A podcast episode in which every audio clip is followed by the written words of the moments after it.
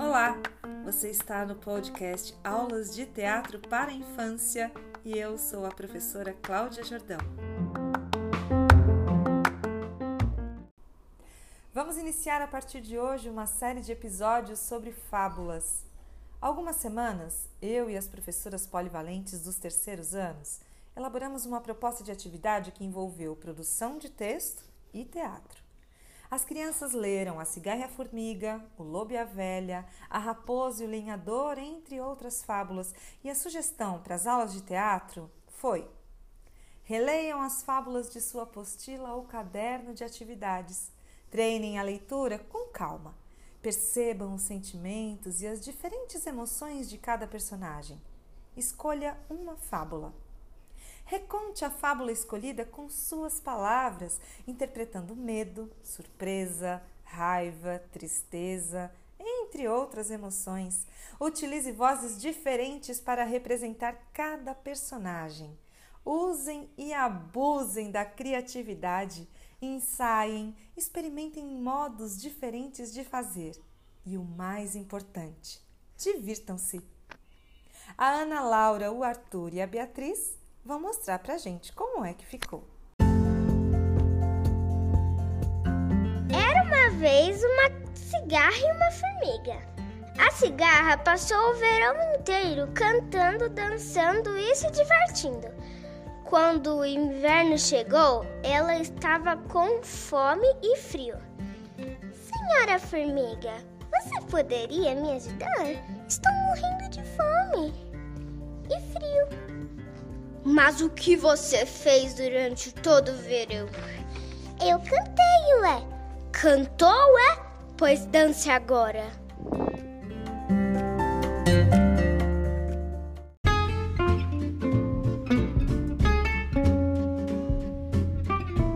Era uma vez uma, uma cigarra que estava cantando pelo bosque. Daí ela foi lá e, e viu uma formiga. Daí, e ela falou: Por que tá carregando essa folha tão grande? Porque é pro ver- inverno. E também você devia fazer trabalho. Divirta, inverno entra longe. Daí chegou o inverno. E não tinha comida na casa da formiga. Daí foi lá, deram uma sopinha quentinha e uma cobertinha.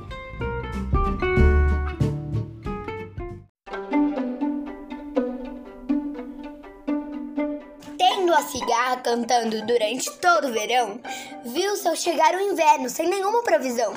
Foi à casa da formiga, sua vizinha. Então lhe disse: Querida amiga, pode emprestar-me um grão que seja de arroz, de farinha ou de feijão? Estou morrendo de fome. Faz tempo então que não come? Lhe perguntou a formiga. Haverá de provisão. Faz. É o que fez a senhora durante todo o verão? Eu cantei, disse a cigarra. Cantou, é? Pois agora dance. É dance. Entre recriar, apenas investigar as emoções e investigar as possíveis vozes, cada um fez a atividade do seu jeito.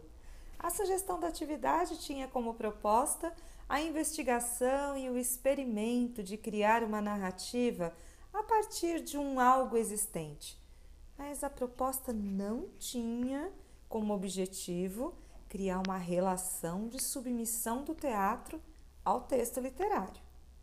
Segundo a parecerista da BNCC em Artes, a Mônica Torres Bonato, do Colégio de Aplicação da Universidade Federal do Rio Grande do Sul, essa relação de submissão, ela leva a criança a uma limitação da prática teatral ela diz ainda que o desenvolvimento da expressividade e da comunicação está no foco da prática teatral através da vivência de situações de criação. Então, a partir desta constatação, fazer uma investigação sobre os modos de criação de narrativa, investigação sobre as emoções, sobre a interpretação e sobre brincar com o texto, teve a pretensão de colocar a fábula como ferramenta de investigação e não como um produto final.